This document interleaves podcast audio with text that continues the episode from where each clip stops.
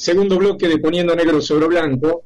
Ya estamos en comunicación telefónica con la señora Alicia Castro, ex embajadora argentina ante la República Bolivariana de Venezuela y ante el Reino Unido de Gran Bretaña. Alicia Castro, ¿cómo le va? Emiliano Villazón la saluda en Poniendo Negro sobre Blanco. Buenas tardes.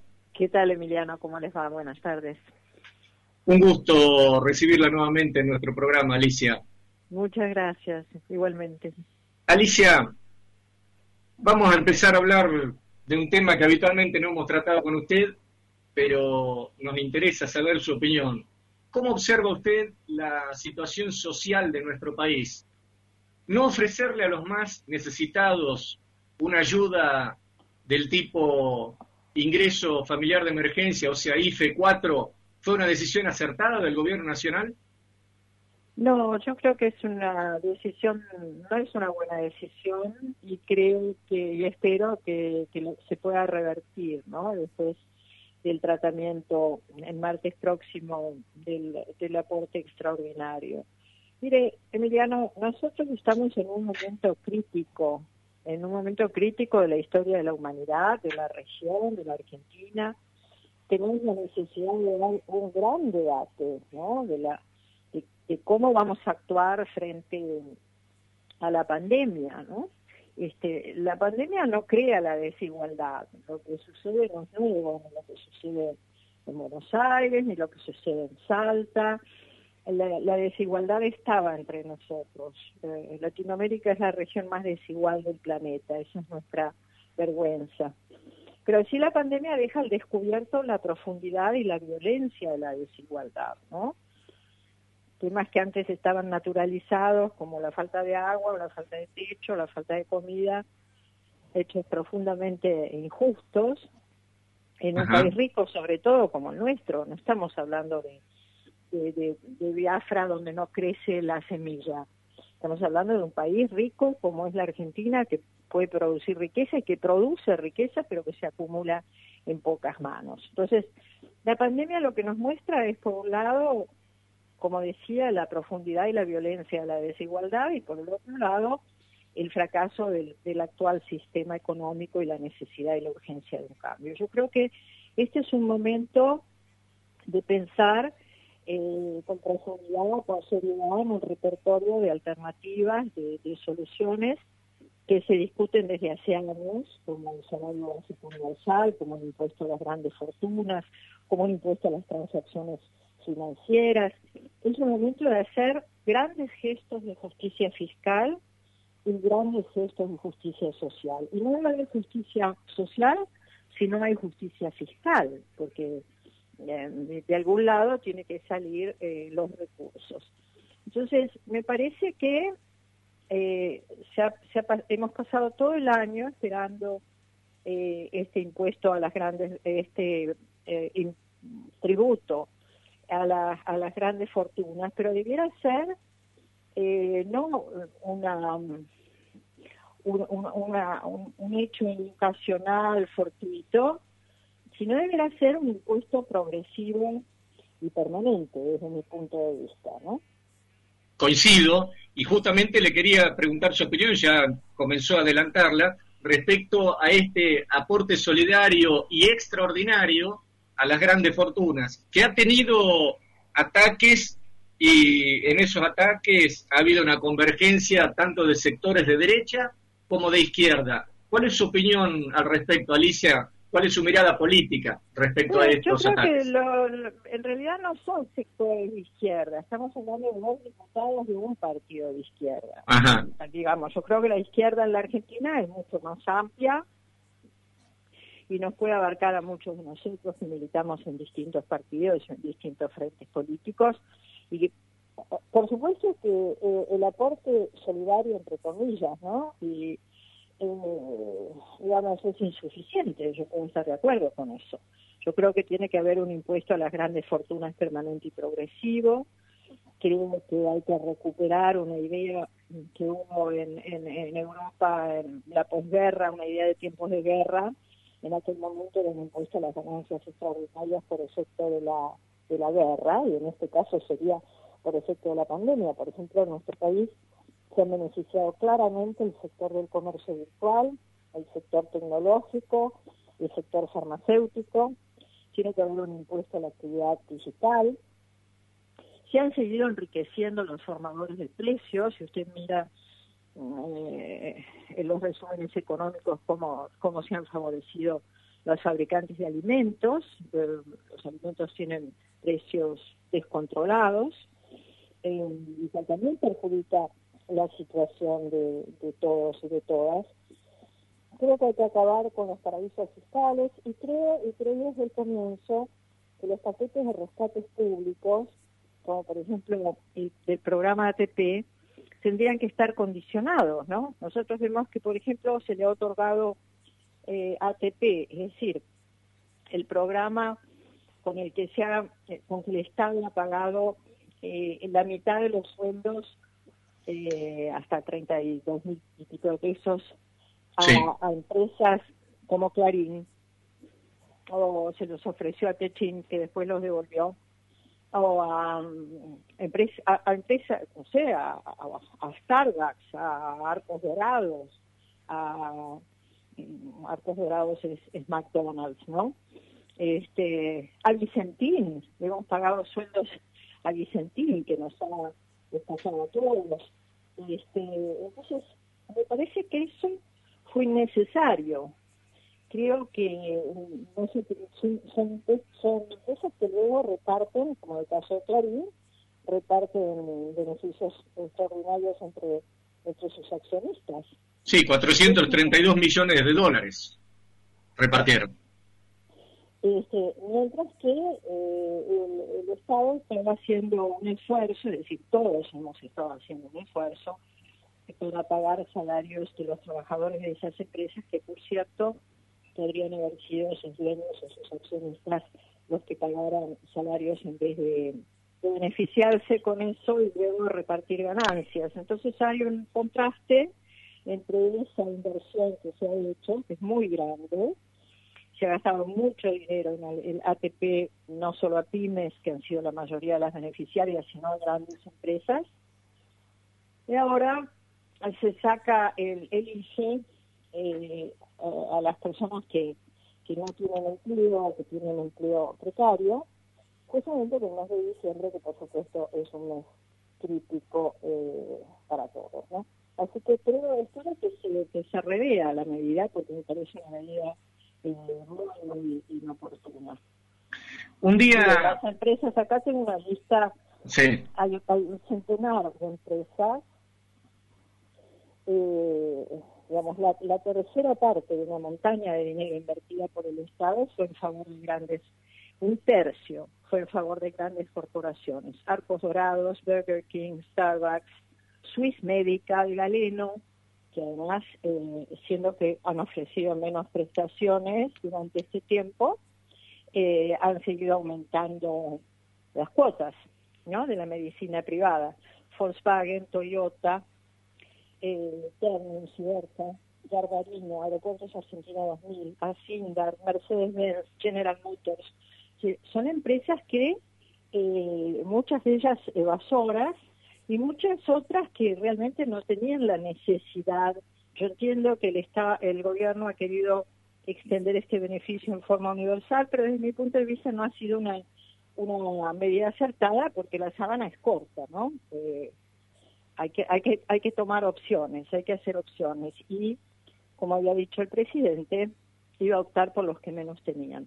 O incluso, también, recordemos que se dijo que no se le iba a pagar al Fondo Monetario Internacional con el hambre del pueblo. Bueno, es hora de considerarlo. Un día le decía Alicia, le escuchamos decir a Dualde, a Eduardo Dualde, que algunos militares querían hacerle un golpe a Alberto Fernández y que inclusive había puesto en conocimiento, indicando cuáles eran estos militares, al ministro Rossi.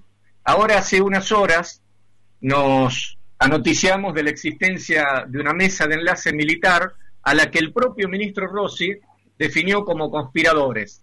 En el medio, o sea, en ese contexto institucional que atraviesa nuestro país, el macrismo se sube a cualquier caravana de protesta que se arma contra el gobierno nacional. Y entonces le quiero preguntar a Alicia Castro, ¿cómo observa usted la situación político-institucional que atraviesa nuestro país? Mire, yo creo que la Argentina, a diferencia de otros países de la región, no hay margen para un golpe, porque en la Argentina, a diferencia de otros países de la región, hubo un juicio ejemplar a las juntas y somos un ejemplo en materia de justicia transicional. Eh, algo muy interesante para advertir es cómo el ministro Rossi resolvió inmediatamente la situación, la encaró, eh, lo hizo público, habló de que se trataba lisa y llanamente de conspiradores y de que no lo iba a tolerar como ministro de Defensa.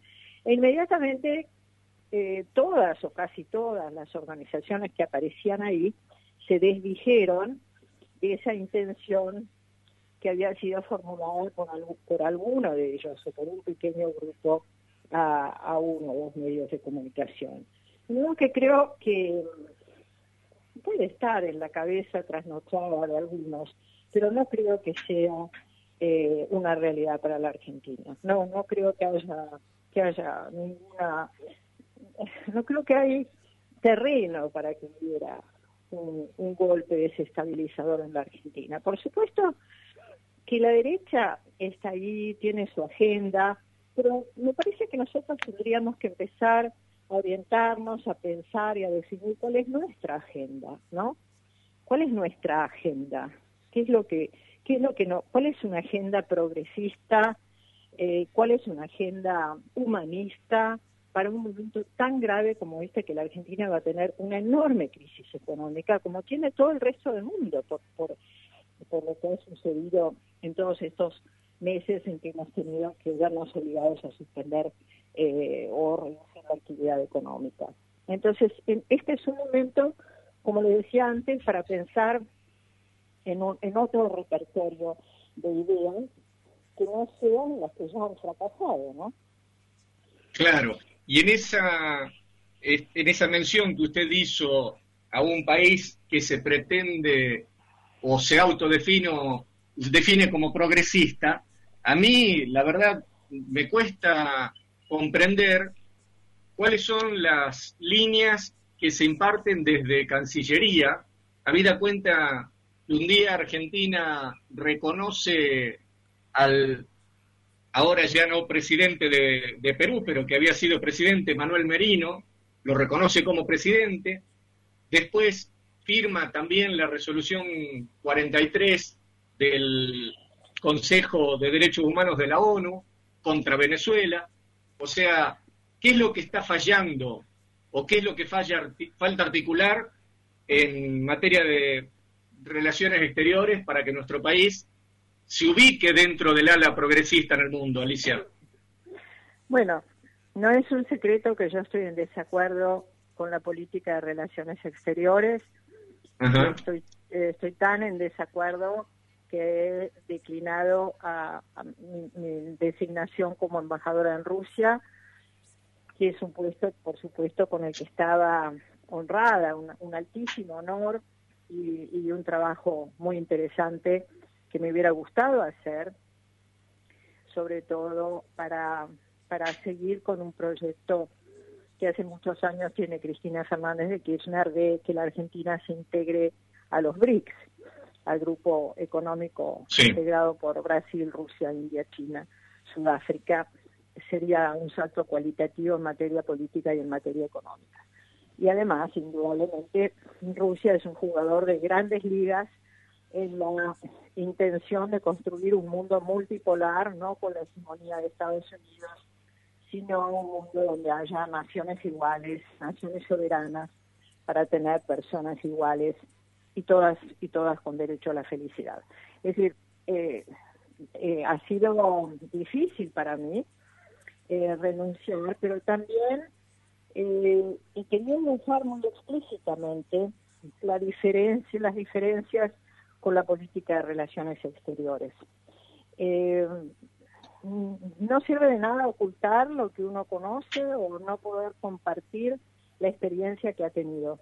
Nosotros hemos venido de, uno, de 10 años de una experiencia extraordinaria en la forja de, una Latinoamérica unida, como soñaron nuestros libertadores, lo hemos conversado con ustedes alguna vez, este, o algunas veces, digamos, ese momento extraordinario que fue para la historia de América Latina y el Caribe, la construcción de UNASUR, la construcción de la comunidad de estados latinoamericanos y caribeños.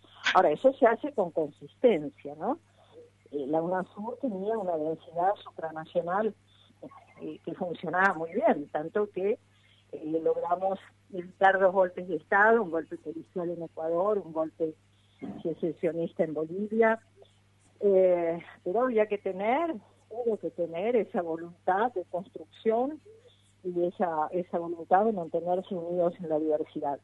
Luego, con gobiernos como el de Bolsonaro o el de Macri, llegaron a cumplir las indicaciones y las apetencias de los Estados Unidos, sobre todo de intervenir en Venezuela para quedarse con el petróleo, eso es una obviedad, este, está escrito y si no lo conociéramos o no lo advirtiéramos, lo dicen este, funcionarios de Estado de los Estados Unidos, y, eh, y para, para oponerse a UNASUR y para desarticular UNASUR, crearon el Grupo de Lima Miremos cómo está Lima hoy, ¿no?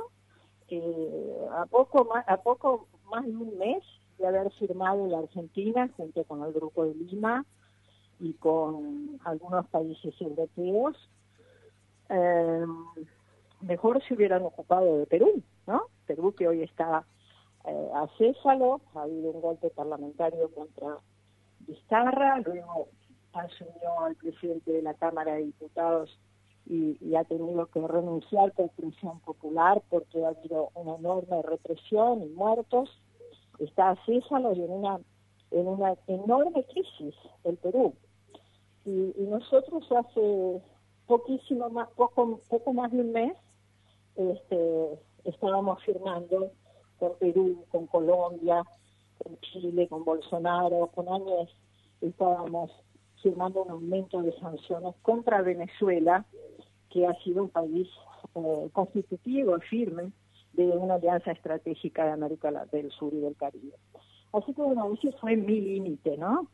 Y yo considero además que hay, muchas cosas por hacer, muchas cosas que se prometieron que no se han hecho. Por ejemplo, salir del Grupo de Lima, hacer todos los esfuerzos para constituir una sur y la comunidad de estados latinoamericanos, denunciar el acuerdo Forador-Duncan.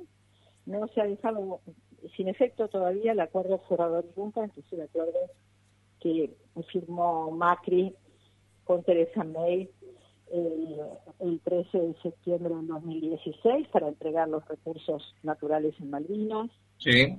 Eh, sigue funcionando el acuerdo, por ejemplo, sigue funcionando un vuelo eh, desde San Pablo a nuestras Islas Malvinas hecho por la TAM, que está favorece netamente la presencia del usurpador.